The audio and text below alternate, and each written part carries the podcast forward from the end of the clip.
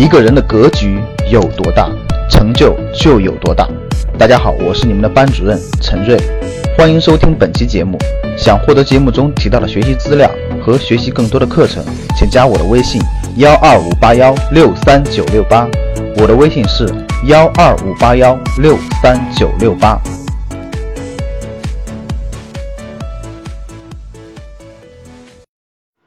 眼下想投资基金或已经持有基金的人不在少数，基金种类繁多，不同种类基金的风险和收益预期也大不相同。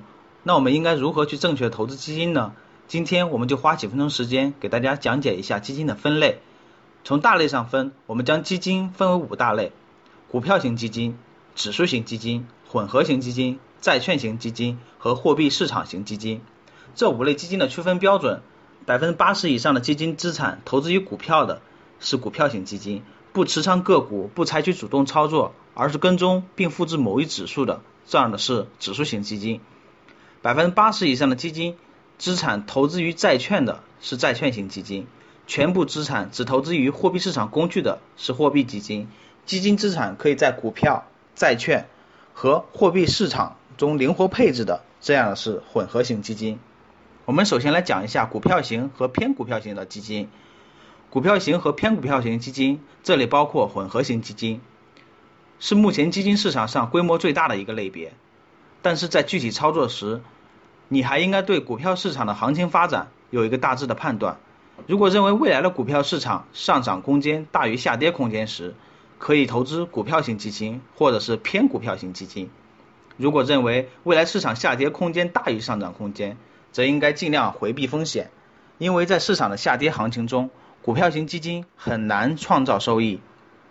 但是对于定投的投资者来讲，可以择时增加投资额，累积更多的份额，等待下一轮的上涨。第二种，指数型基金，不同于其他几类基金，都是由基金经理主动选股、选债操作。指数基金的基金经理可以很懒，甚至可以不做任何的去选择，只需要获取标的指数的收益即可。目前国内指数基金跟踪的标的有很多，既有跟踪大盘指数的，也有跟踪行业指数的。所以想要选择指数基金，先要选择看好的指数，或者是某一个行业的指数。指数并无好坏之分，选择哪个指数要与自身的资产配置目标相适应。如果想投资小盘企业，可以选择中小盘指数基金；如果想投资某个行业，比如金融、地产等等，可以选择相应的行业指数基金。想通过指数基金分享经济发展成果的投资者而言，可以选择一个代表性强的主流指数，比如沪深三百指数。第三种，债券型基金，债券基金细分是一级债基和二级债基、纯债基金，还有可转债基金。具体的定义呢，咱们在这儿就不再细讲了，大家可以自行百度。从资产配置的角度看，只有在较长时间持有的情况下。债券基金才能获得相对满意的收益，并且当债券市场出现波动时，甚至有亏损的风险。因此，如果有中长期的理财目标，比如子女教育、购房购车、退休储蓄等，可以选择债券型基金长期持有。第四种，货币型市场基金，随着各种宝在市场上大举进攻，货币基金凭借其优质的流动性和连贯收益，已经逐渐成成为我们的虚拟钱包。但是从长期收益上看，百分之三到百分之五的收益是比较低的，所以不能将其作为长期投资配置的核心。如果你从未接触过基金，或者追求本金安全性和流动性要求偏高，同时也希望获取稳定收益，那么你可以将货币基金作为现金管理工具。